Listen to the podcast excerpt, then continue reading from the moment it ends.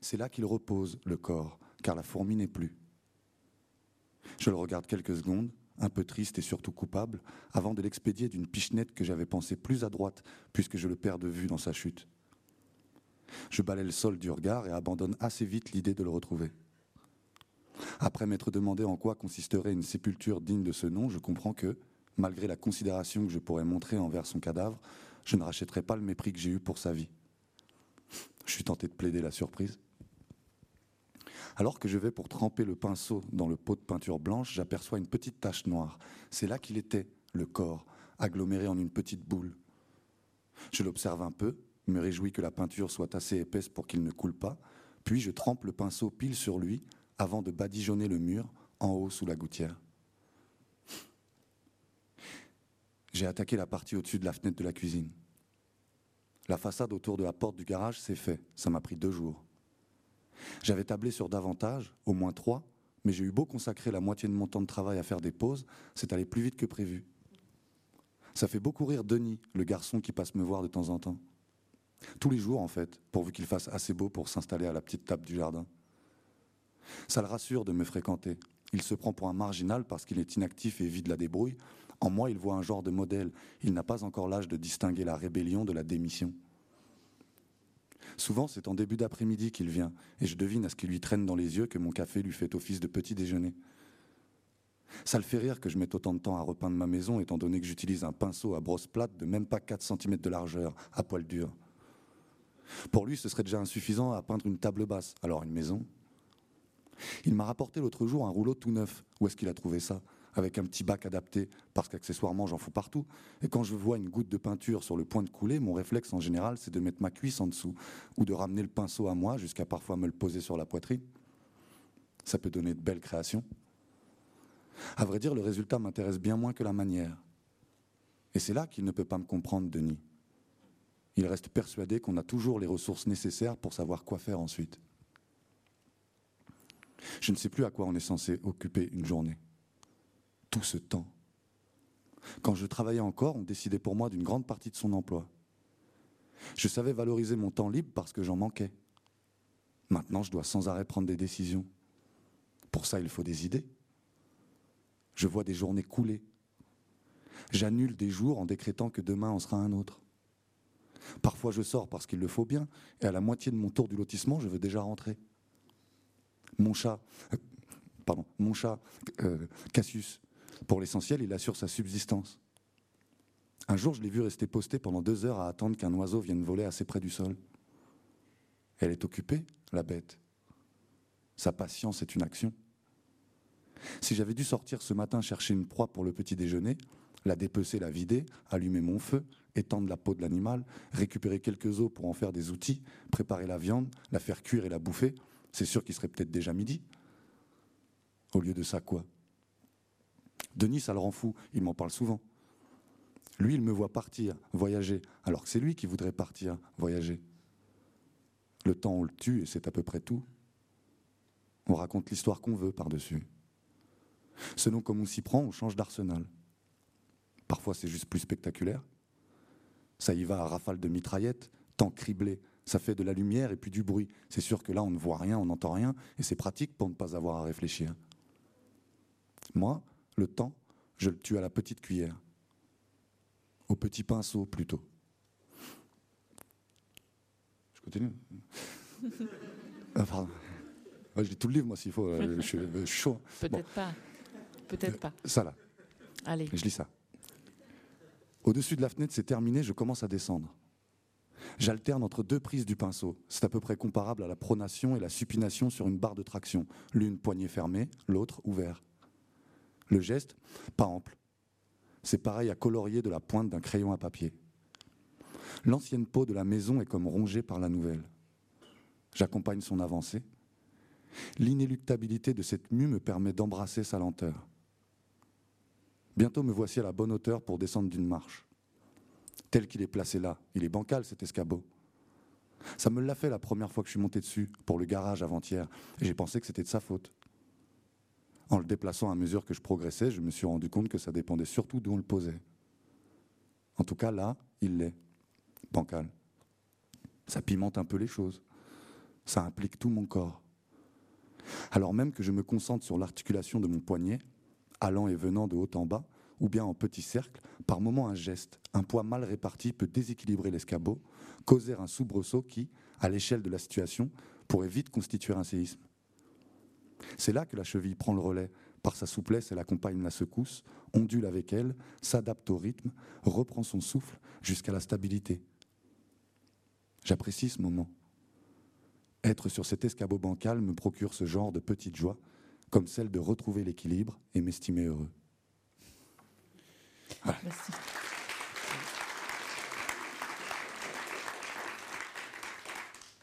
Pense qu'on va tous se souvenir jusqu'à la fin de notre vie ce narrateur qui peint toute une maison avec un petit pinceau. Comment vous avez euh, imaginé cette scène? C'était ça qui était au départ du livre? Euh, Alors là, il y a deux questions quand même. Parce que euh, est-ce que c'était au départ du livre? J'y reviendrai. Mais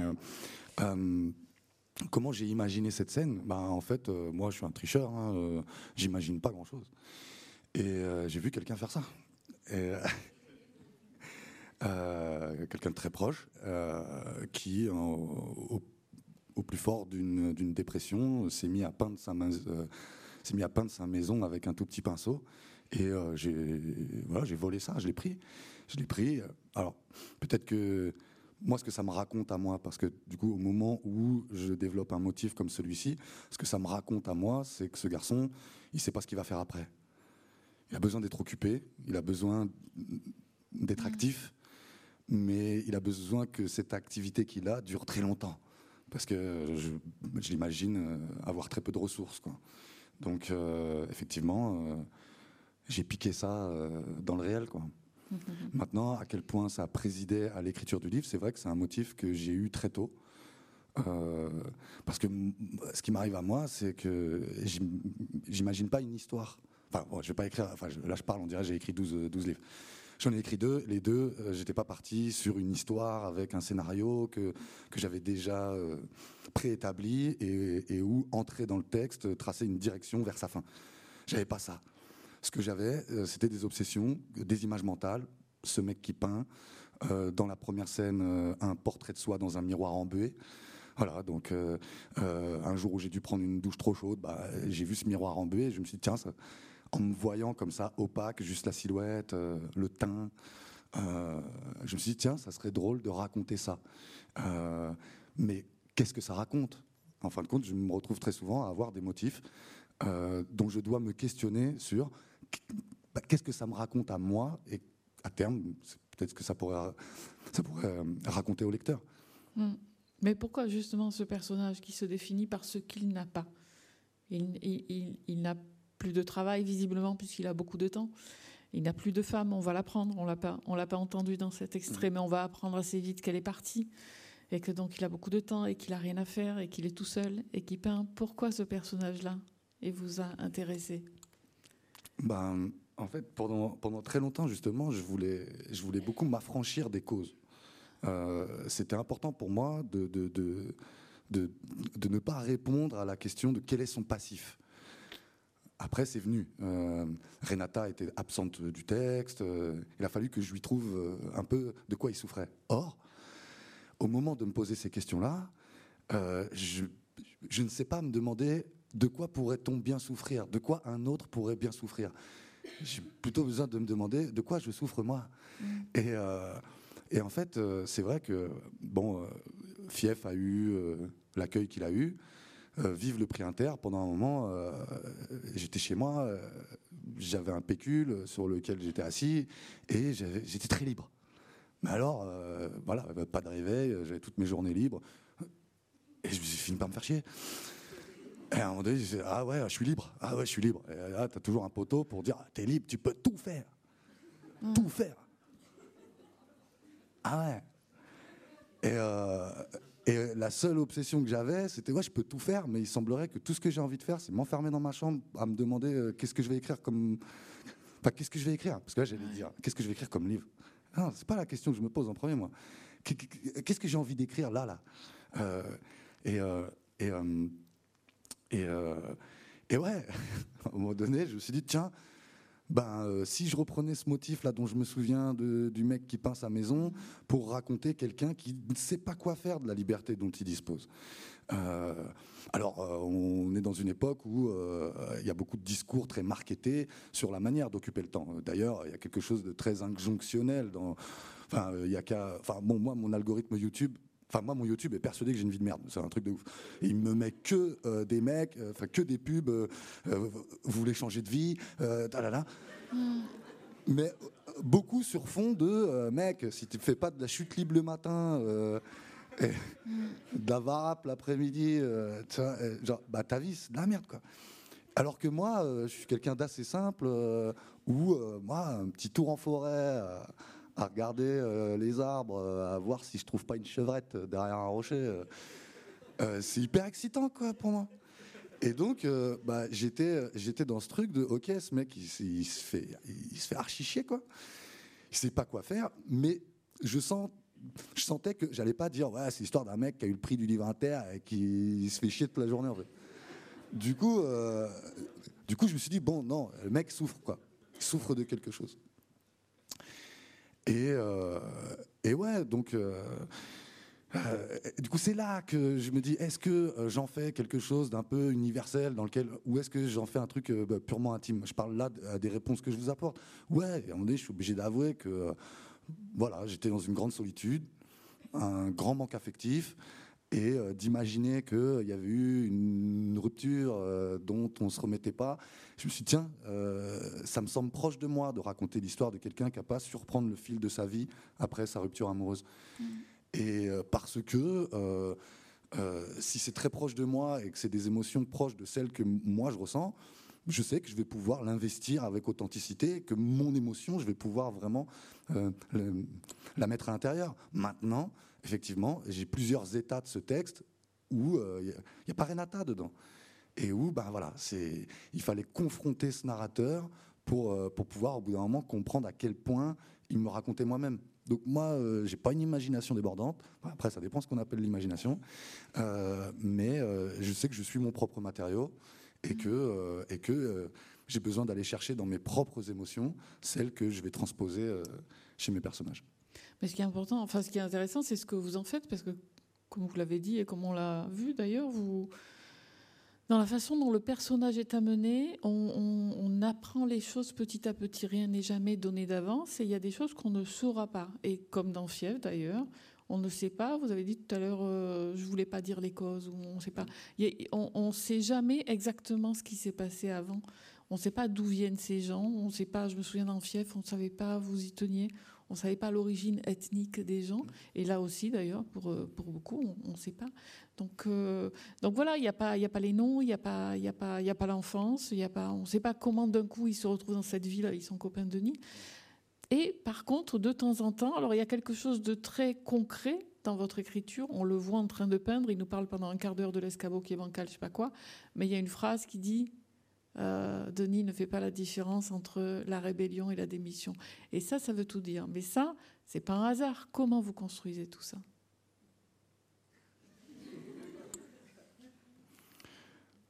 Euh, C'est compliqué comme question.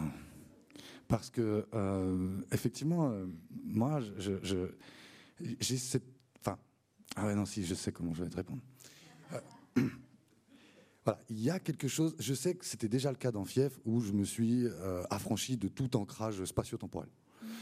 Euh, je remarque que moi-même, en tant que lecteur, il y a des choses parfois qui surgissent du texte, une référence. Euh, ça peut être une ville, ça peut être un, ça peut être un lieu, ça peut être un personnage, ça peut être, ça peut être, je sais pas moi, une marque d'un truc. Et tac, ça m'accroche. C'est ah tiens, ça fait partie de mon univers. C'est une référence que je qui fait partie des miennes, et hop, ça me fait une petite balise, quelque chose, euh, ça me permet de situer. Moi, je, enfin, quand dans ma ville, des gens m'ont dit euh, Ah, j'ai adoré ton livre parce que je reconnaissais les endroits. Donc, si tu n'avais pas reconnu mes endroits, tu n'en as rien à foutre. Enfin, je, veux dire, toutes, toutes ces choses-là qui sont un peu comme des béquilles, moi, euh, ben, je me lance un peu le défi de raconter les choses autrement. Parce qu'il y a quelque chose autour de. Et ouais, c'est là que je vais te parler de ça, de la caractérisation. Mm. Dans Fief, euh, je vais parler de Fief une seconde, euh, mes personnages on ne sait pas s'ils sont black, blanc, beurre. Euh, moi, j'ai la sensation que si je dis que tel c'est un rebeu, on le met quelque part. On, l'identifie à quelque chose, on le met quelque part, et là, il y a quelque chose, des prénotions, des préjugés qui vont être mobilisés de toute façon. Quand on me dit qu'on sait très peu de choses sur ce narrateur, je sais à quoi on fait référence. On sait très peu de choses de ces, de ces données euh, sociologiques, euh, de ces caractéristiques sociales. Euh, parce que ma hantise à moi, c'est que si je dis que bah, c'est Gérard, 55 ans, cadre en entreprise, proche du burn-out, on, sait qui c'est. Mm. Et Or, moi, j'ai pas du tout l'impression de savoir qui c'est le mec. Moi, je, me lance un peu ce défi-là, d'essayer de donner de mon personnage quelque chose de son intériorité, de son rapport à la nature, de son rapport à, euh, son environnement, à sa sensibilité, sur quoi il s'attarde, qu'est-ce qu'il regarde, qu'est-ce qu'il observe, qu'est-ce qui le touche. Et pour moi, je raconte beaucoup de qui il est. Euh, alors, on ne sait pas quel, euh, quel, métier il faisait, mais on sait qu'il s'ennuie beaucoup et qu'il traîne une peine très lourde. Lesquelles de ces données me renseignent le plus sur qui il est? Bah, Moi, j'ai la sensation que du côté de son émotion, du côté de sa gestuelle, de ses attitudes, de son comportement, je vais beaucoup plus apprendre de lui qu'à travers euh, des données dites euh, objectives, en fait. Euh, et, j'ai perdu ma question à vous écouter comme ça. Oui, on l'imagine plus vieux que vous. Et ça, c'était une surprise parce qu'avec Fief, qui avait eu beaucoup de succès, on imaginait que vous alliez être le San de la littérature française et nous ressortir tout le temps ces jeunes gens, euh, voilà. Et, vous êtes passé à autre chose. C'était ça une volonté de sortir d'une certaine caractérisation ou, c'est arrivé par hasard? Euh, Bah, je sais que les seuls moments où je me suis dit que, enfin, Fief 2, c'était, enfin, c'est mort. Enfin, c'est même pas, euh, c'est même pas. Euh, non, mais ça aurait été la facilité et peut-être bah, le succès de nouveau, ouais. Ouais, mais moi, j'ai fini avec eux, quoi. J'ai fini avec ces garçons-là. J'ai fait ce que j'avais à faire. Mhm. Euh, oui, c'est vrai que j'avais, encore une fois, j'avais un rapport à l'écriture auparavant, avant d'écrire Fief. Qui était que voilà, c'était sur un plan très vertical. L'écriture, c'est tout là-haut. Moi, je suis tout petit, et pour arriver à écrire, il faut que je m'élève au-dessus de moi et donc que j'aille trouver une version de moi, euh, un truc projeté, quoi. Donc j'imaginais que c'est une version de moi qui serait capable de euh, euh, mobiliser le bien écrire, je sais pas quoi. moi, du haut de mon ignorance, je me suis mangé tous les clichés romantiques sur l'écriture et, et j'étais complètement contrit, archi complexé. Mmh. Et Fief en tout cas son premier chapitre, qui n'était pas voué être le premier chapitre euh, d'un roman. Le premier chapitre, je l'avais écrit comme juste un texte comme ça, un petit format court, comme pour me libérer de tous mes carcans, de tous mes complexes, et dire bon bah nique sa mère, je fais ce que je veux en fait. Mmh. Et euh, bah du coup, je fais une scène avec des mecs qui fument des pètes, qui jouent aux cartes et qui s'invectivent. Super, j'ai pris un plaisir fou. Euh, je sors ça. À l'époque, j'étais en master de création littéraire. Je leur montre ça en mode bon bah dites-moi que c'est fini pour moi en fait. Que... Et là, on me dit ah bah là oui, Là, il y a une voix, là, il y a quelque chose. Et moi, à ce moment-là, je me dis, bon, d'accord, en fin de compte, c'est pas tant euh, la littérature, c'est une sorte de mur comme ça. Et s'il y a une petite brèche à l'intérieur, je vais essayer de voir si je peux pas me caler dedans.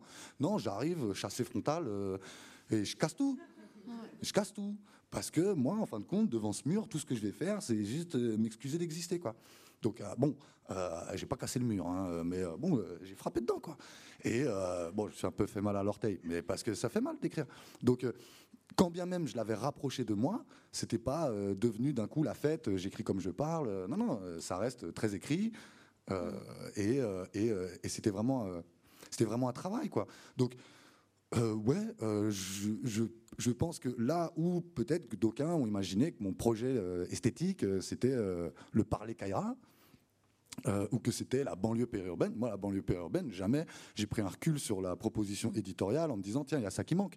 Non, moi je suis là-bas, moi. Et dans cette perspective de ramener les choses à moi, bah, j'ai ramené les choses dans mon décor. Moi, je vivais dans cette ville. La ville euh, de Fief, elle existe en 40 000 exemplaires dans la France. Euh, j'ai grandi là. Donc, voilà, j'ai parlé de ça. Et parce que je voyais aussi quand même, il y avait des trucs. Bon, j'ai fait de la socio, suffisamment pour savoir que j'étais pas sociologue, mais quand même pour choper quelques trucs. Et euh, je vois qu'il y a une dimension ethnographique euh, quelque part dans euh, le fait de recenser des, usages, des façons d'être, des façons de parler. mais pour autant, euh, moi, je crois que j'étais déjà euh, dans un projet esthétique qui était euh, le présent de narration, les mmh. scènes étirées, et aller choper une écriture en fait qui appuie sur pause, quoi. Une écriture scénique dans laquelle on investit des scènes, des moments, parce que c'est que ça en fait que je fais. C'est même là où on pourrait dire que Vivant c'est un roman itinérant avec du mouvement. En fait, le mec il est tout le temps en terrasse. C'est tout le temps des scènes où il est arrêté, quoi.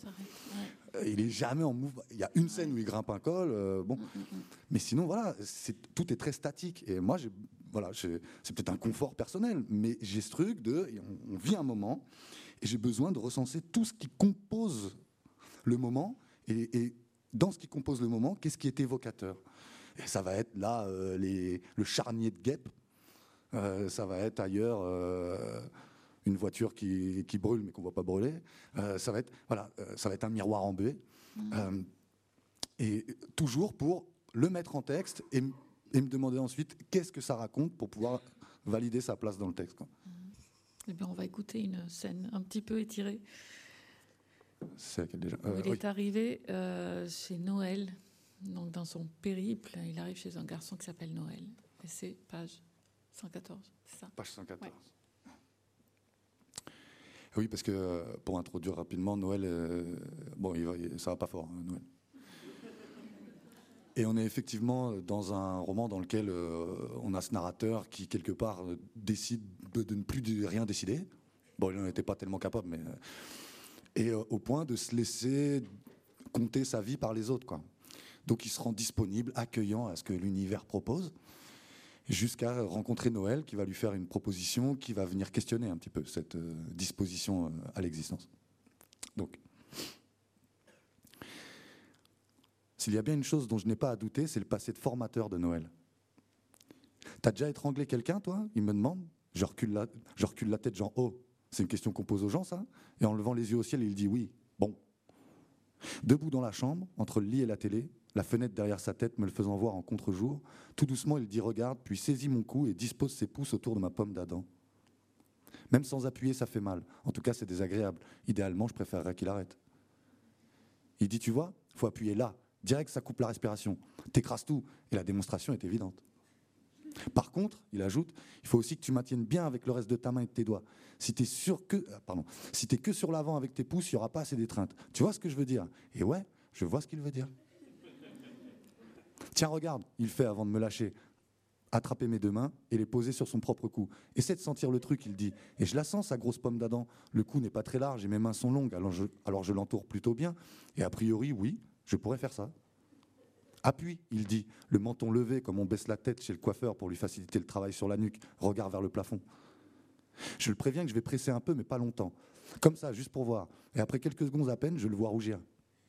Il cligne des yeux et plisse le front, l'air de dire vas-y. Et moi, je n'étais pas parti là-dessus. Je sens les muscles du cou se contracter, comme pour offrir une résistance. Certainement que c'est inconscient, genre d'instinct. Même un type déterminé à mourir y est sujet. Je devrais arrêter déjà, mais je me surprends à raffermir mon étreinte. J'appuie un peu plus fort et je sens que ça vibre sous mes mains. Un frisson de parcours. Il rougit encore et j'ai dépassé la limite que j'avais imaginée. Quand un filet de bave s'échappe du bord de sa lèvre droite et vient courir le long de ma main, je lâche prise et recule d'un pas. Lui, il se penche en avant, les mains sur les genoux, essoufflé, se met à tousser, puis se redresse. Je ne bouge pas. Il me tourne le dos et crache un truc énorme par la fenêtre, avant de s'asseoir sur le lit et me regarder de nouveau, se passant la main dans le cou. Et waouh, il fait, l'air impressionné dans un demi-rire, toujours essoufflé. Dis donc, t'as de la poigne, hein, plus que ce que je pensais. Et je ne réponds rien. On n'entend plus que sa gorge dans la pièce. Le documentaire est sur pause, buffle éventré. Il me relance, la voix entrecoupée d'inspiration. Qu'est-ce que t'en dis alors? Debout, c'est pas terrible, hein? Il tousse. Faudrait que je m'allonge et que tu viennes sur moi. T'auras une bonne assise. Et je ne dis toujours rien. Il ajoute qu'il faudra maintenir la pression pendant bien trois minutes, et même un peu de rab. Il perdra conscience après 45 secondes ou une minute. Par là. Mais ce ne sera pas une raison pour arrêter. S'agirait d'être sûr. Et moi, j'ai la vision décuplée de ce que je viens de voir. Plutôt, plutôt qu'écarquillé, j'imagine les yeux sur le point de sortir de leurs orbites. Au lieu d'un filet de bave, je vois un torrent mousseux se déverser. Plutôt que rouge, je me le dépeins écarlate, marron. Je vois ses veines éclater, surgir dessous la peau, les muscles du visage la déchirer, le sang couler du nez, des yeux, de la bouche, et moi là à m'acharner, car ce résultat-là ne me paraît pas aller de soi. Il faudrait que ma, que ma détermination soit au moins aussi grande que la sienne. Et je sens bien que pour obtenir la mort de quelqu'un, il faut vraiment avoir très envie qu'il meure. Je me demande ce qu'on n'a pas envisagé. Mourir, c'est surtout arrêter de respirer, alors l'asphyxie, ça revenait souvent. Puisque j'avais l'air de rechigner à poser mes mains sur lui, il a proposé que je l'étouffe sous un coussin, ou alors qu'on recourt à la technique du sac plastique. C'est le temps que ça doit prendre qui me rend rétif. Je le vois, euh, adopter des poses de mec qui réfléchit, regard vers le sol et main devant la bouche. Ça le met en joie. Chaque fois qu'il a une idée, il l'accueille avec un grand sourire, cherche mon approbation, me communique son enthousiasme. Il élabore des scénarios et distribue les rôles, comme quand petit on disait moi je suis le voleur et toi tu es le gendarme. Je me demande comment ce type aux idées débordantes peut les mettre au service de l'organisation de sa propre mort. Des semaines que j'attire les zombies, des morts vivants comme moi, accrochés à la vie en espérant que quelque chose arrive. Noël considère qu'il en a assez vu. Rassasié le mec. Du tiroir de sa commode, il sort un couteau, gros couteau, le genre de couteau de soldat pour égorger des mercenaires autour de coups de 50 cm. Il ne réagit pas quand je lui demande combien d'armes propices à tuer il a chez lui. Et alors que je lève les yeux au ciel, il me rentre son index dans l'abdomen. Tu vises là, il fait. Et puis après, tu remontes, l'âme bien enfoncée. Genre, c'est beaucoup. Tu connais? Et je dis oui, mais non. T'imagines un peu le merdier? On va en foutre partout, j'aurai du sang sur moi. Mais il répond non, t'inquiète, c'est pas grave. Je peux te prêter un poncho anti-pluie et puis tu le laisseras là. J'agite la tête en faisant non, non Noël, tout comme je ne lui tirerai pas à bout portant dans la tête avec le chevrotine. Trop, trop salissant ton truc. Je propose de le pousser d'une falaise. Il doit bien avoir une corniche dans le coin ou faire un joli saut de l'ange. Ça aurait de la gueule. Mais lui, non. Il ne veut pas se briser en mille morceaux. Donc toi, tu veux bien que je t'explose la tronche à la chevrotine, mais tu veux pas te briser la colonne. Je dis exaspéré. Et lui, il me répond Eh oh, j'ai encore le droit de choisir comment je veux mourir, non? Ce à quoi je m'empresse de lui faire remarquer que s'il était si libre de son choix, il ne m'impliquerait pas. Puisqu'il s'estime heureux de me voir à l'écoute, il s'applique à ne pas trop exagérer. S'ouvrir les veines dans la baignoire, il ne veut pas non plus, à cause du délai, se voir partir comme ça. Et je lui rappelle qu'il voulait que je l'étrangle. C'est moi le relou dans l'histoire. Il trouve le moyen de m'accuser de casser l'ambiance. Je comprends qu'il a ce scénario dans la tête depuis longtemps. Sa joie quand il m'a vu arriver, elle devait venir de là. Il a vu se réaliser une prophétie qu'il s'est faite pour lui-même, l'histoire d'un ange libérateur envoyé d'on ne sait où pour appliquer le verdict. Il a cessé d'exister avant de mourir. Ce l'est tenu pour dit. Depuis, il attend, désireux mais incapable. Le récit est si fort dans son esprit qu'il doit s'étonner de me voir peu conciliant. Selon ses attentes, je devrais être tout à fait disposé, être venu pour ça même. Il semble s'étonner parfois que je ne sois pas déjà dans la confidence. Je repousse toutes ses propositions car je suis curieux de celles qu'il inventera. C'est fou comme ça le rend vivace d'imaginer sa propre mort.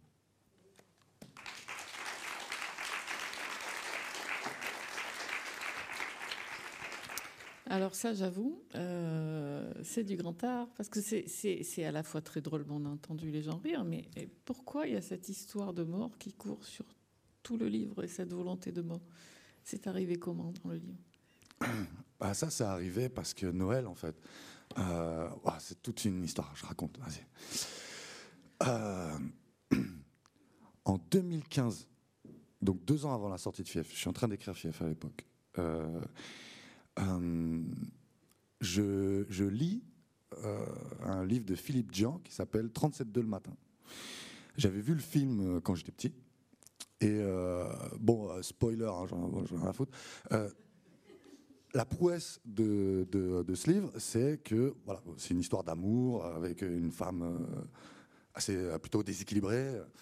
Et euh, ta, ta, ta, fais, je fais l'économie de l'histoire, mais à la fin, l'homme qui est fou, fou amoureux d'elle euh, bon, elle tombe enceinte, elle perd l'enfant, elle s'arrache un œil, elle est internée en psychiatrie. Et à la fin, il l'étouffe sous un coussin, comme pour la libérer. Quoi. Et la prouesse de ce livre, euh, c'est de montrer l'assassinat comme un acte d'amour. Je te délivre de ton mal en te tuant. Quoi. Donc moi, je suis, je, suis un peu impacté par ça. Quoi. Je pars en voyage à vélo, parce que moi, depuis 10 piges, mes étés, euh, je voyage à vélo.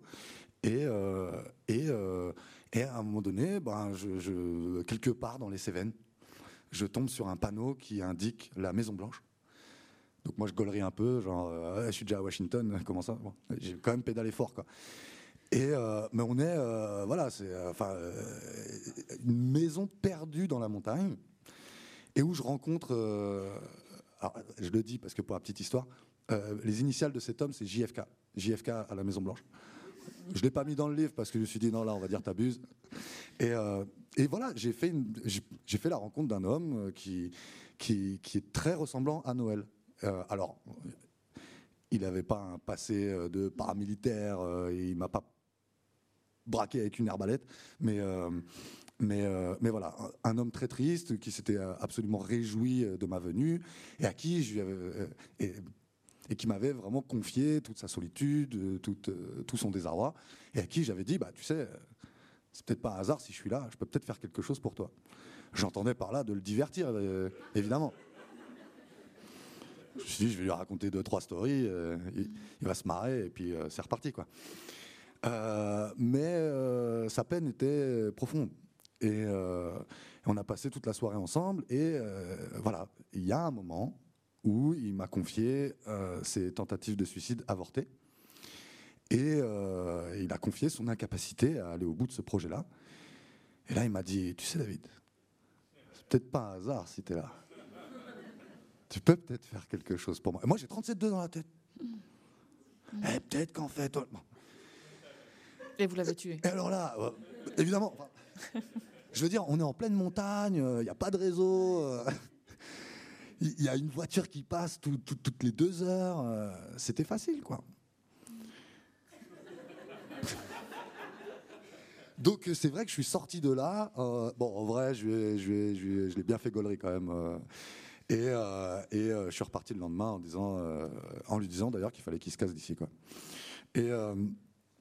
Et voilà, c'est resté dans ma tête. C'était resté dans ce truc de putain, il y a un mec là.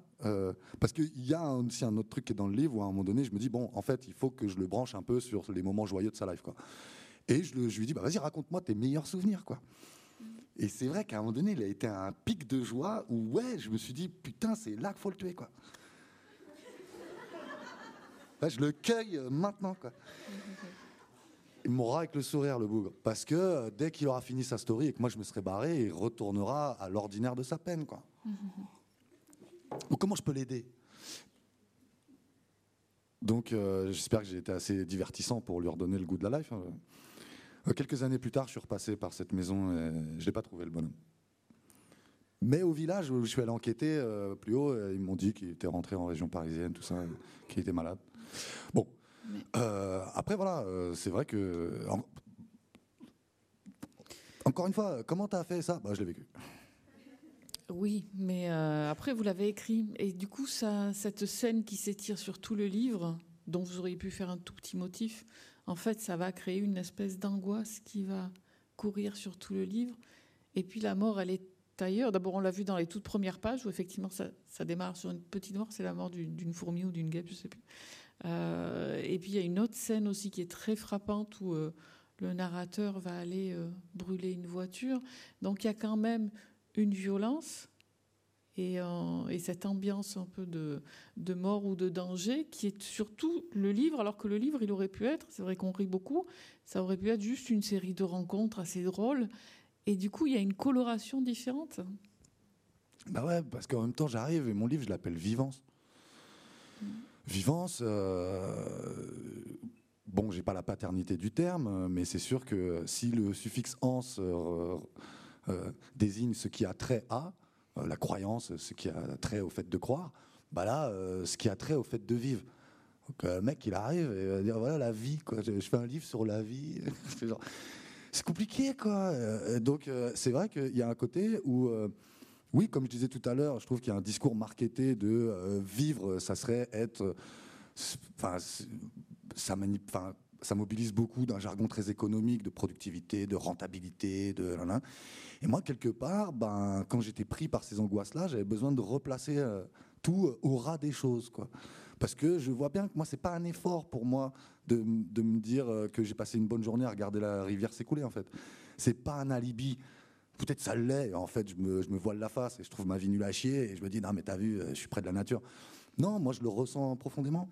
Donc, euh, donc, euh, euh, je me souviens plus de la question, mais. Mais pourquoi il y a cette angoisse et c'est le sujet Bah, de la mort qui est là sur tout le Euh, livre Pour le miroir, en fait. Euh, C'est-à-dire que je pense que euh, si j'ai fait un récit à deux étages, euh, parce que longtemps, je me suis dit, t'étais pas en train d'écrire deux livres, frérot là? Et, et à un moment donné, j'ai tenté de le mettre dans l'ordre chronologique, mais finalement, je voyais pas le début comme, comme quelque chose qui, qui, qui tendait vers cette fin-là. C'est-à-dire que pour moi, c'était beaucoup plus intéressant de le faire à deux étages comme ça pour faire des résonances. Et c'est-à-dire que dans cette quête de vie, il y a la mort qui plane comme pour. Mais c'est là que j'ai l'impression que c'est complètement nul ce que je raconte. Ouais, euh, c'est tu vois, euh, c'est quand la mort est proche que tu te rends compte à quel point euh, la vie. Ah, je finirai pas cette phrase. Et pourtant, c'est ce que j'ai fait. Mais j'essayais justement de l'amener avec des motifs beaucoup moins évidents. Euh, les animaux, euh, la, mort perpétuelle des animaux, celle de Cassius, qui, est, finalement euh, à cheval entre les deux. C'est-à-dire qu'il est ce qui reste de vie au narrateur. C'est son compagnon, c'est avec lui qui fait sa vie. Et il y a de la vitalité dans le lien qu'ils entretiennent. Et en même temps, il est mourant. Et donc, voilà, cette articulation-là où je voulais que euh, à chaque fois ça se réponde et que dans euh, cette menace un peu morbide, euh, eh bien, que tout ce qui vient, euh, que tout ce qui vient s'intercaler vienne faire montre d'une grande vitalité. Et c'est vrai que moi, j'ai pas besoin de grandiloquence pour sentir la vitalité. J'arrive, enfin, j'arrive. Moi, je le vois dans des tout petits trucs là, qui, et bah, mec qui raconte que retrouver l'équilibre sur son escabeau, genre ça a fait sa journée quoi. Mec qui s'estime heureux, genre Ah. putain aujourd'hui j'ai fait, j'ai vécu un truc fou, j'ai retrouvé l'équilibre. Parce qu'à ce moment-là, il se sent en pleine, en pleine adéquation, en pleine, en pleine communion avec son propre corps. Il ressent les tendons de sa cheville. Qui... Ou alors, je suis def euh, et en fait, c'est des trucs que je, que je ressens, euh, euh, mais que moi, en tout cas, je le ressens fort et j'avais besoin de, de lui prêter à lui. Quoi. Mhm. Mais moi, je voulais avoir l'envers, je crois. Parce que pour moi, j'ai l'impression que dans ce que vous écrivez, dans le premier comme dans le deuxième, il y a toujours une menace permanente derrière chaque phrase. Mm. Il y a toujours quelque chose qui menace les, les personnages. Parce que c'est fragile, en fait. Moi, j'ai l'impression qu'il y a quelque chose d'une fragilité que j'ai besoin. Moi, euh, enfin, je veux dire, euh, je suis assez schizo. J'ai- Mm. j'ai une grande confiance en moi et en même temps, avant de monter sur scène, là, euh, je me chie dessus, quoi. Genre, euh, et j'ai toujours cette espèce d'ambivalence là où je choisis pas, je me laisse envahir par euh, des émotions hyper contradictoires. Et, et voilà, c'est, j'aime bien ne pas choisir. J'aime bien être justement dans ce qu'il peut y avoir d'ambivalent là-dedans. Et la voiture qui brûle, alors? Pourquoi?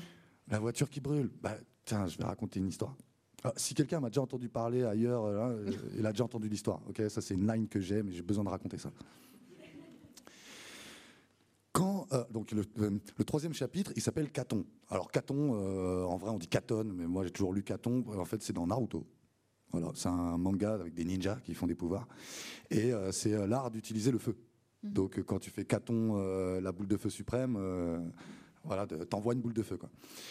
Et ce qui a, ce qui, au départ, moi, euh, j'a- j'avais une idée fixe comme ça. Tiens, j'ai envie de d'écrire une voiture qui brûle. C'était pas pour Vivance, c'était pas pour un roman, c'était pas, c'était ah j'ai envie d'écrire ça. Euh, donc, alors dans un premier temps, évidemment, le premier truc qui me vient à l'esprit, c'est d'aller à la casse et dire, euh, Hey, les frères, il y a moyen de cramer une bagnole dans le parking. Bon, ils m'ont dit, frérot, t'es un ouf, non, tu vas pas faire ça.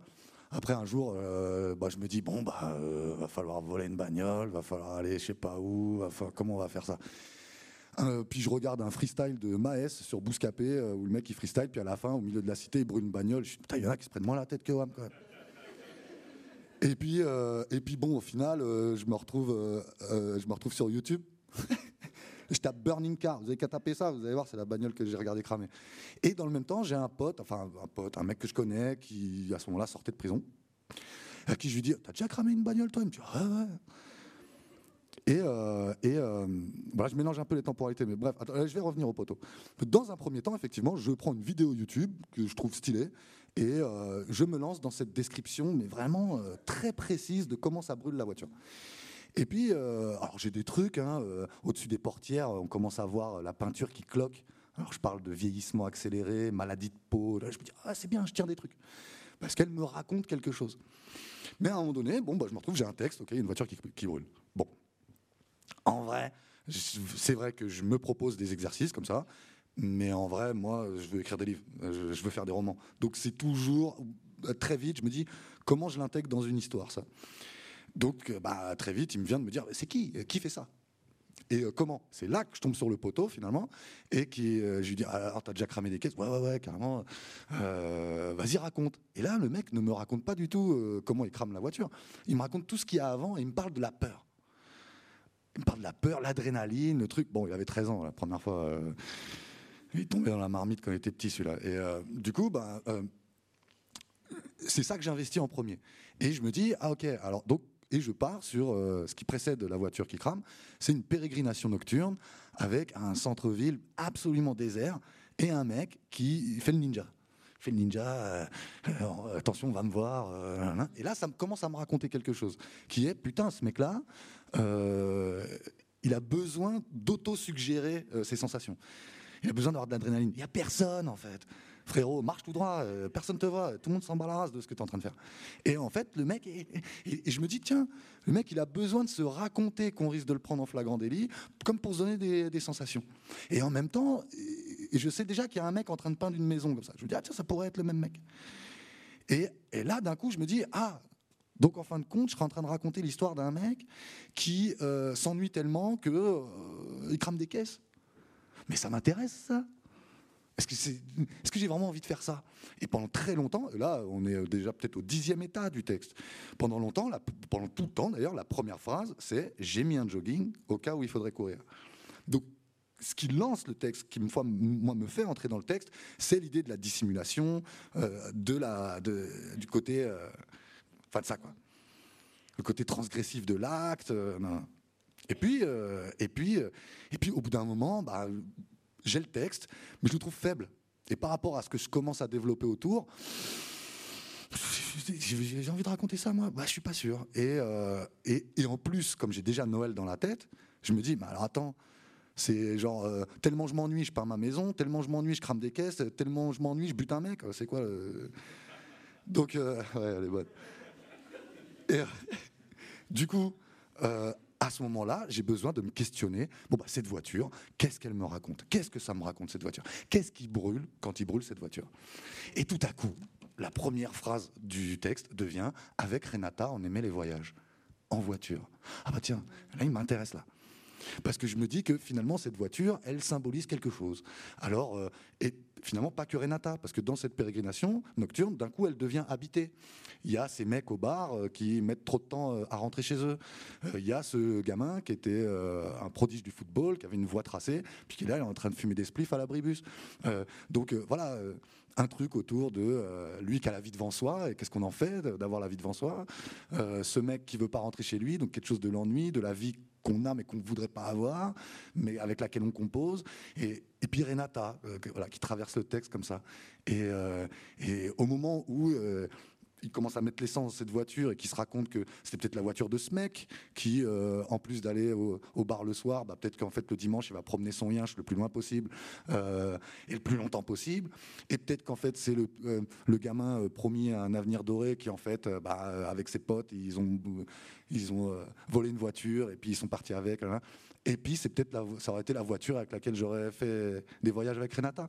Et au moment où j'écris la phrase euh, disant que l'allumette tombe à l'endroit exact où Renata aurait posé sa tête, bah, je comprends qu'il est fini le texte en fait. Et que, euh, et là, la voiture qui brûle disparaît. Donc, j'ai écrit ce texte parce que je voulais qu'une voiture y brûle, et elle brûle plus quoi. Enfin, elle brûle. On l'imagine brûler, mais on ne la voit plus brûler.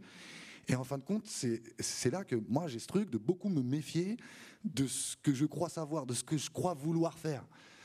Il y a le truc de Picasso, moi, qui me hante euh, quand il disait euh, si tu sais très bien, euh, si, tu sais exactement ce que tu vas faire, à quoi bon le faire?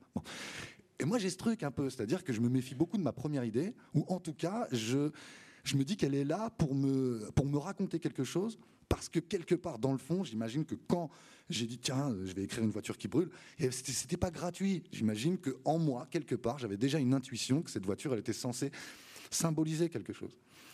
Alors par contre, euh, bon alors c'est super pour, euh, euh, c'est une méthode qu'on n'est pas une d'ailleurs, mais une façon d'entrer dans le texte qui est super pour pour écrire des textes qui racontent vraiment la chose qu'ils ont à raconter. Par contre, au quotidien, c'est du tourment quoi. C'est qu'est-ce que je suis en train de faire, pourquoi, hein, parce que là je le raconte en deux minutes ou un peu plus, mais ça, ça, pris des ça a pris des mois en fait des mois de questions, de pourquoi, de de réajuster. Et c'est peut-être le 17e ou 18e état du texte à ce moment-là. Et à chaque fois, c'est toujours dans le. Alors, qu'est-ce que ça me raconte? Et, Ok, d'accord. Et je pense que si derrière je laisse la voiture en train de cramer, bah, je l'ai chez moi, ça fait 10 pages, euh, c'est super. Hein, techniquement, ça marche. Mais le texte n'en veut plus, le texte le rejette. L'économie du texte, à ce moment-là, ça serait un truc où bah, d'un coup ça deviendrait hyper démonstratif, le texte dégoulinerait autour de son centre. On a déjà été. j'ai l'ambition qu'on ait déjà été, euh, qu'on se soit déjà pris le pourquoi ce texte existe. Et derrière, ça serait juste de la démonstration, ce serait juste de la technique, et ça serait pas intéressant. Voilà. Vous allez nous lire un autre euh, dernier petit passage. Ok, alors découvrir un autre aspect de ce texte Alors, bon, bah, le mec, il part à vélo et rencontre du monde. Hein. Et euh, alors là, j'ai fait un petit montage, donc euh, je vais faire des petites ellipses. Et donc, euh, à un moment donné, il est en train de grimper un col et il s'arrête auprès d'un lac de garde et il, il, profite de la vue et il entend une voix éraillée crier très fort et appeler Francine.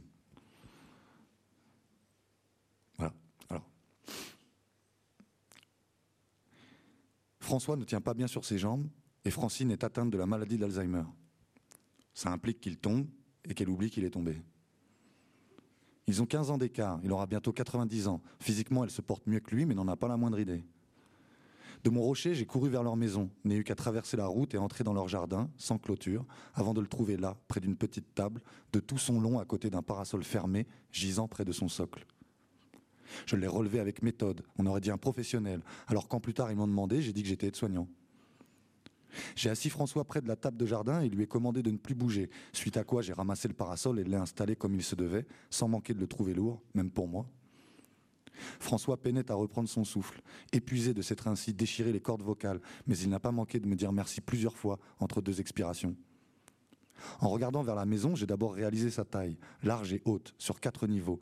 Et puis dans l'encadrement de la porte, j'ai vu apparaître Francine, ses cheveux longs et gris détachés, son air affolé, son gilet beige aux boutons de laine, son pantalon vert et ses babouches jaunes.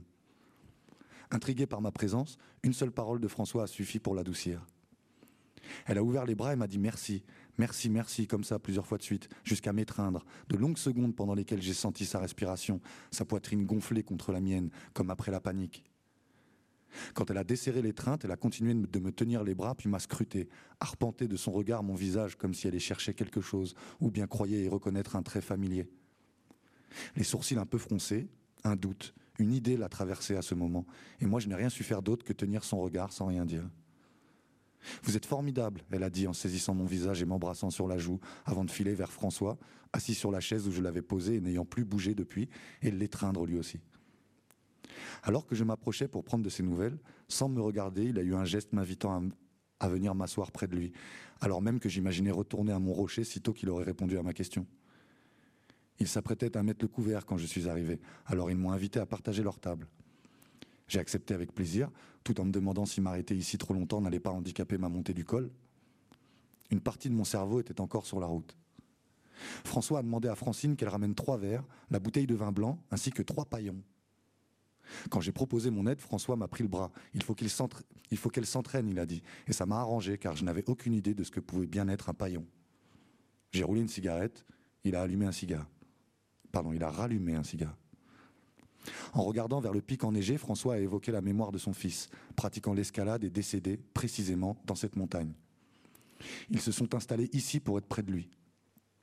Il te ressemblait, a dit François. Et il a ajouté que plus ça allait, plus le moindre jeune homme un peu brun lui faisait penser à son fils. Francine est arrivée en demandant de quoi on parlait. François a répondu de vélo. Ah bon, vous faites du vélo a dit Francine, avant de poser sur la table quelque chose comme sept ou huit assiettes, puis de retourner dans la maison. J'ai tourné la tête vers François et d'un signe de la main, il m'a fait comprendre d'aller aider. Et n'oublie pas les paillons, il a dit. Quand j'ai rejoint Francine, dans la cuisine, et après qu'elle m'a enlacé et répété que j'étais formidable, j'ai établi la liste des choses à rapporter selon son mari. Et alors que je comptais sur elle pour me faire savoir ce qu'était cet objet que François me commandait de ramener, sa première réaction a été de me demander ce que c'était, au juste, qu'un paillon. Un paillon est un set de table en paille. Il m'a trouvé un peu con, je crois, François, quand je suis ressorti lui poser la question. À mon retour, Francine les avait déjà préparés, me les désignant. N'oubliez pas les paillons, elle a fait. Elle s'est étonnée quand j'ai réclamé la bouteille de vin. Elle l'a cherché longtemps dans le frigo alors qu'elle était juste là, devant. Puis elle a dit que je ne devrais pas boire d'alcool, que ça n'était pas bon pour ce que je faisais, et ça m'a touché qu'elle soit si bienveillante. Elle s'est mise à me tutoyer, me rappelant à la prudence, puis elle a évoqué la fois dernière, quand ça avait failli mal se passer. Elle a suggéré que mon pied pouvait glisser, m'a encouragé à toujours bien vérifier mes nœuds.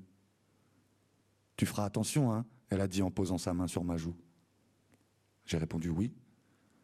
Elle a continué à parcourir mon visage avec sa main, l'a posé bientôt sur ma nuque, et puis sans me quitter des yeux, les siens ont commencé à rougir d'abord, s'humidifier ensuite, jusqu'aux larmes qui restaient là, sur la corniche. Elle ne coulait pas, mais noyait la pupille. Ses deux mains se sont calées sur mes épaules et elle a incliné sa tête contre ma poitrine.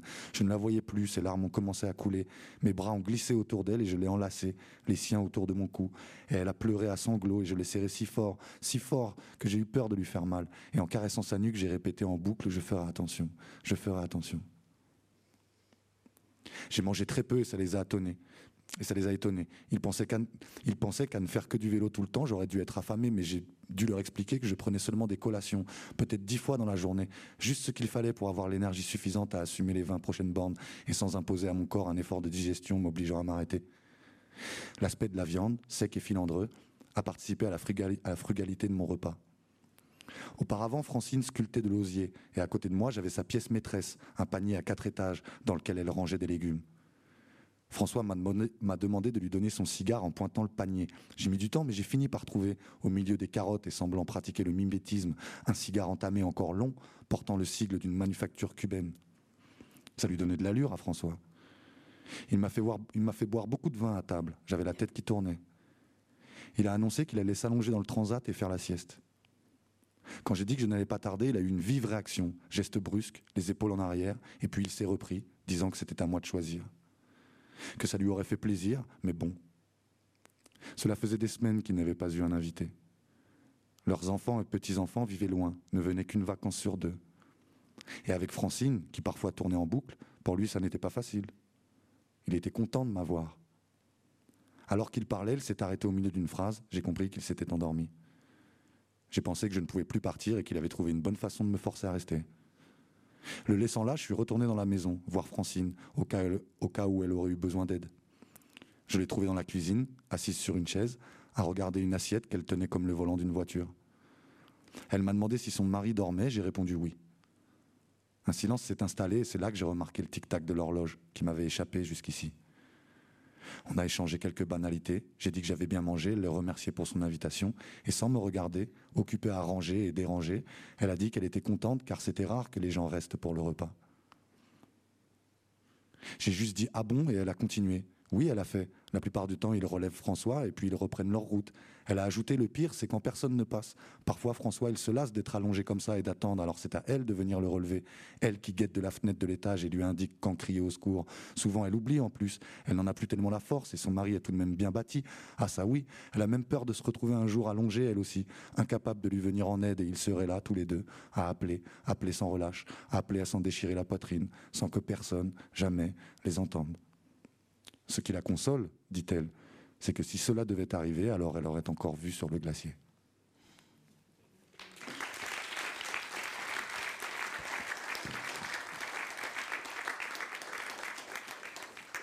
Il est magnifique ce passage. Et c'est intéressant parce que finalement, tout à l'heure vous avez dit que vous avez fait de la sociologie. Euh, d'autres auteurs, je pense, à décrire cette euh, population de, je ne sais pas comment dire, de, ruraux, des voilà, des personnes âgées dans un milieu rural, etc. Peut-être nous sortirait des grandes analyses sociologiques sur ce genre de milieu. Et vous, vous préférez quelques instants poétiques qui disent beaucoup de choses en même temps sur ces gens? Ben ouais, mais dans le col de l'Isran, qui monte à 2770. je suis parti de Bourg-Saint-Maurice, c'était 50 bornes de montée. bon, à un moment donné, j'ai cru que j'allais sur la Lune. Hein. et ben, au milieu de cette, de cette montée, je suis tombé sur un couple, j'ai relevé un monsieur. et j'ai passé deux heures avec eux, j'ai mangé. et je suis reparti comme ça. Ils m'ont confié le fait que, oui, ils étaient très isolés. Ils n'avaient pas un enfant qui était mort dans le glacier. Euh, bon, elle avait Alzheimer, c'est vrai. Euh, et, euh, et, Paillon, c'est vrai, j'ai galéré. c'est quoi, Paillon, putain? Bon, maintenant vous savez, et on sait tous. Et, et en fait, ce qu'il y a, c'est que voilà, ça s'est passé très naturellement. J'ai passé un super moment avec eux. il, essayait de me retenir quand même il aurait bien aimé que je reste là pour la nuit, mais il était 13h euh, à peu près quand je les ai rencontrés. Je dû repartir à, vers 15h. Euh, et, euh, et, et oui, j'ai été tenté de rester. Je, voilà, savais pas comment faire. Et puis finalement, je suis parti. Et, et c'est plus tard que je me suis dit bon, voilà, ok. ce que, ce que ça m'a raconté, c'est quelque chose d'une solitude, d'une volonté d'avoir des gens qui, qui, rendent visite, tout ça. Et là, ça serait bien tombé que. Et donc, bah non, effectivement, je rentre pas dans quoi que ce soit d'une analyse, ou alors je l'analyse pour moi. Je me dis voilà, ça raconte euh, euh, des lieux désertés euh, où il y a peu de sociabilité, où il y a ok. Mais quel quel, je vais dire un gros mot, quel artifice narratif? Qu'est-ce que je vais inventer en fait?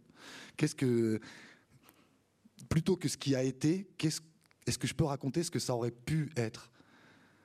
Parce que ça se trouve, en fait, à un moment donné, il m'est peut-être arrivé de, de soupçonner qu'il avait essayé de, me absonner comme ça. Là. Genre, vas-y, reste, frérot.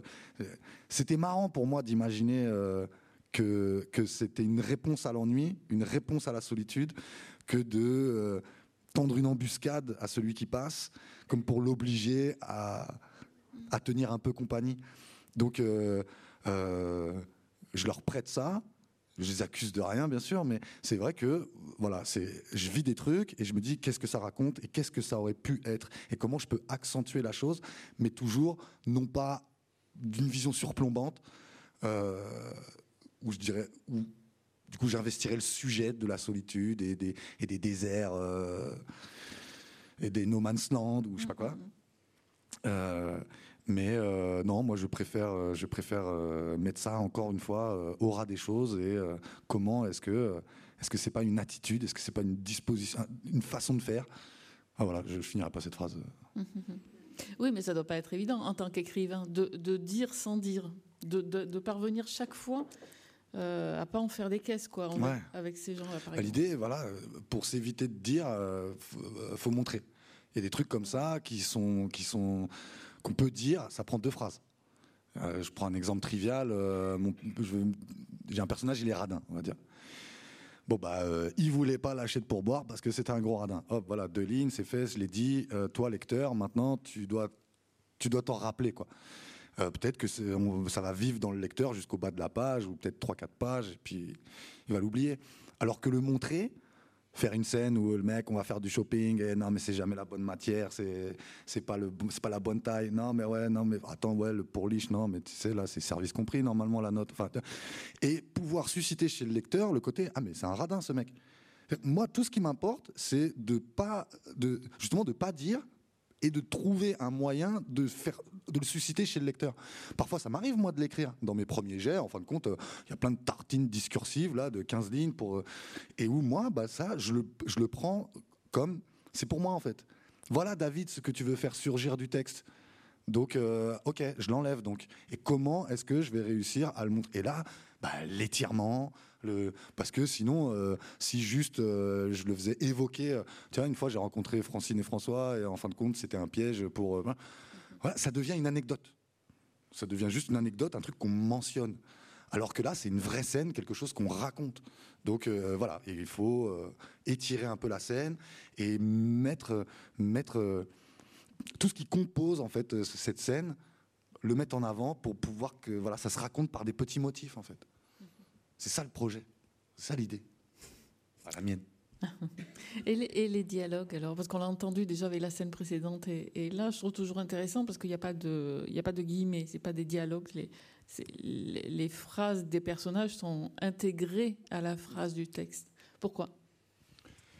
Euh, alors déjà parce que moi c'est un confort.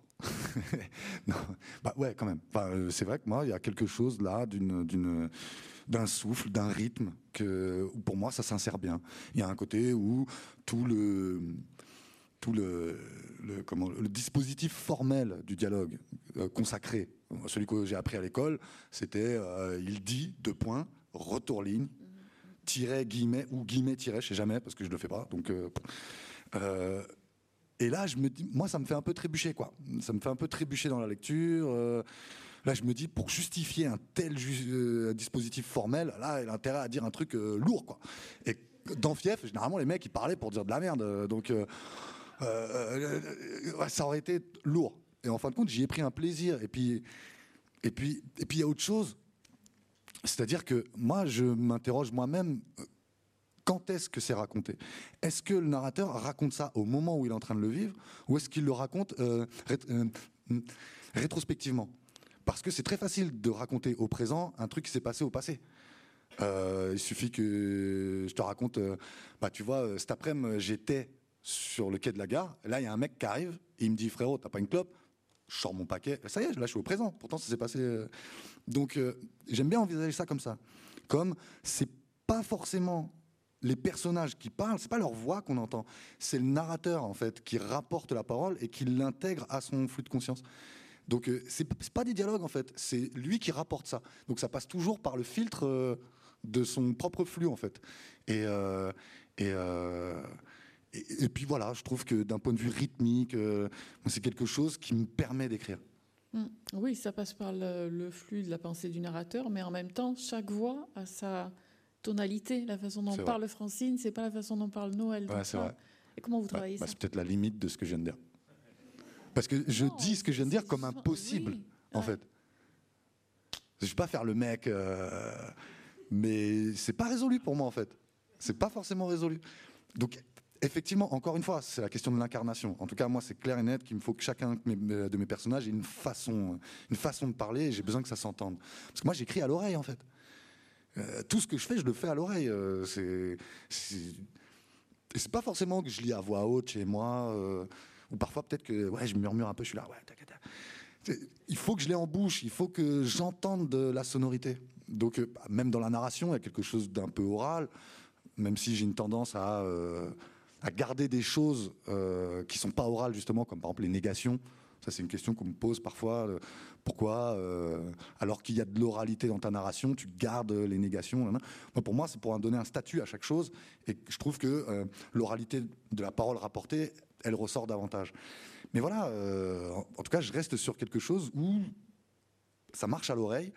Et moi, j'aime ça, en fait. J'aime ça, pouvoir commencer une phrase avec de la narration, virgule, un mec qui parle, virgule, sa renarration. Et c'est un plaisir. Euh.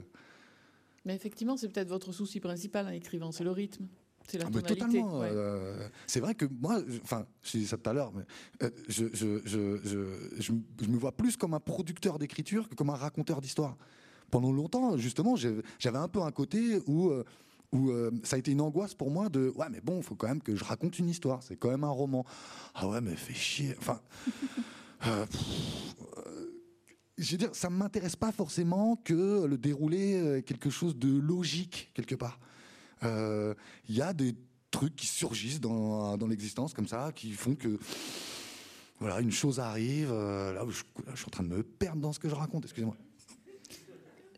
C'est pas résolu pour moi, ça. C'est pas résolu. Ouais, mais d'où ça vient justement cet intérêt pour le langage? Parce qu'au fond, c'est ça. C'est l'intérêt pour les, les, différentes tonalités du langage. On voit l'intérêt pour le mot. On a beaucoup ri avec l'histoire du paillon. Mais déjà, dès le titre, vivant, c'est un néologisme. Il y en a plein d'autres. Et on voit qu'il y a vraiment une oreille très affûtée. Euh, et ça, ça vient d'où? Bah, C'est avant l'écriture, j'imagine. Bah, moi, je viens d'une ville qui s'appelle Nemours, qui est un genre de microcosme dans lequel il y a aussi bien euh, une cité avec des kairas euh, que euh, des villas individuelles avec des fils d'avocats, quoi. Et il y avait ce collège public dans lequel, bon, la plupart des vrais bourgeois, ils étaient dans le collège privé. Mais quand même, il y avait une mix, il y a une sorte de, c'est une sorte de microcosme cette ville qui fait que beaucoup de gens qui sortent de là et qui ont un peu d'éducation sont très adaptables. Euh, dans Fief, il y avait ce personnage de Lahuis, qui était un mec, bah, on comprend qu'en gros, il va faire ses études à Paris. Et là, bon, il change un peu d'habillement, il change un peu de... Et il est aussi à l'aise euh, avec les gens instruits qu'avec euh, les poteaux, et il peut passer d'un langage à l'autre. Et en fin de compte, pour moi, l'enjeu, enfin l'intérêt, ça serait pas tellement de, d'avoir un rapport exclusif à chacun de ces langages, mais plutôt ce que ça permet d'inventivité, comment chaque langage enrichit l'autre. Et euh, moi, ça me fait marrer d'être euh, sur plusieurs euh, sur plusieurs registres comme ça. Et parce que ça, il y a des trouvailles, quoi. Il y a des choses comme ça qui surgissent. Euh, le personnage de Denis, qui pour dire que c'est le bordel dans le garage, dit que c'est complètement cacophonique dans cette pièce. Euh, mais ça marche en même temps. Ouais, parce qu'en même temps, il dit pas un. Enfin, je veux dire, oui, la cacophonie, c'est une forme de bordel. Enfin, c'est le bordel quand c'est euh, cacophonique. Donc quelque part, il y a une parenté.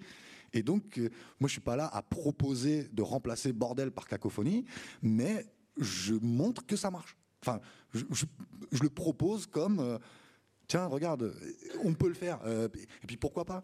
Et après, voilà, euh, euh, moi je, lis des grands auteurs, j'écoute, des rappeurs, je parle avec des mecs qui ont bac moins 12, je parle avec des mecs qui ont bac plus 50, et, chacun, il y a un truc dans sa langue, il y a un truc dans, que, je peux venir choper.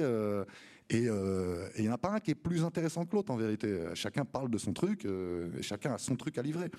Et moi, pour enfin, quand j'étais petit, mon, grand-père il me disait le plus, gros crétin de la terre, il pourra toujours t'apprendre un truc. Et donc euh, moi, euh, peut-être qu'à l'époque il trouvait que je prenais le melon ou quoi, tu vois, il avait besoin de me dire, eh, oublie pas que t'es un blaireau comme les autres. Et euh, et ouais, donc je trouve que dans dans, dans, dans dans toutes ces potentialités-là, il y a de la richesse, il y a de la proposition possible. Donc, donc c'est cool d'aller l'investir, quoi. Et il y a de quoi faire un livre. Bah peut-être, j'ai l'impression. Et le prochain, alors vous nous raconterez quoi? Bah je suis encore à justement. Bah là j'ai un truc dans la tête. Ah. Ouais. Super. j'ai un truc dans la tête, mais c'est chaud. Euh, euh, si. Vas-y, je raconte. Vas-y. Bah ouais, mais c'est bon. Euh, je sais pas quel livre je vais faire avec, mais. Euh, en tout cas, j'étais pris d'un truc, c'est euh, bon, il y a une tombe sur laquelle je me rends souvent, enfin souvent, je me rends régulièrement. Euh, il y a une tombe avec laquelle j'ai un, lien très particulier, euh, et, souvent devant cette tombe, je parle. Je parle, je raconte ma life, je pose des questions. Et, et ce jour-là, je sais pas, j'avais, j'avais pas à parler quoi. Et, et j'avais mes écouteurs dans les oreilles et il y avait un son euh, teuteux de Théodore, je vous le conseille vivement, incroyable. Euh, T-E-U, T-E-U. Voilà. Euh, je, je fume du teuteux toute la noche, c'est le refrain. Euh, et euh, ouais, il m'emmène, je danse là-dessus. Et puis je suis face à cette tombe et je, je, je, je lui dis, bah, j'ai un son là, vas-y, je te le fais. Et en fait, je me suis mis à danser devant la tombe. Et, et je sais pas, j'ai eu comme une sortie de moi-même. Il y avait une dame là-bas, tout au bout, là. Euh, et, et, je me suis comme trouvé transposé dans sa vue, elle, parce que bizarrement, ouais, ça devient mystique, je fais les voyages astronautes. Et, euh, et je me suis vu de loin. J'ai vu un mec comme ça en train de danser devant une tombe. Et je me suis dit que j'avais jamais vu ça, quoi. Et ça m'a interpellé. Et je me suis dit, ah, là, il y a un texte. Mm. Et en fait, moi, ma vie, euh, et c'est des phases, hein, c'est pas toujours le cas. Mais en ce moment, c'est vrai que je suis tout le temps. Euh, euh, tiens, il y a un texte là. Là, il y a un texte. Il n'y a pas un roman, il y a un texte. Donc, de la même manière que j'ai ah, j'ai envie d'écrire une voiture qui brûle, là j'ai envie d'écrire un mec qui danse devant une tombe. Bah, peut-être que soit il va pas danser, soit ce sera plus devant une tombe, soit ce sera. Mais en tout cas, il y a un truc qui a surgi là et je suis obligé d'y aller. Je suis obligé d'y aller. Ok. Merci. Merci à vous. Merci David Lopez.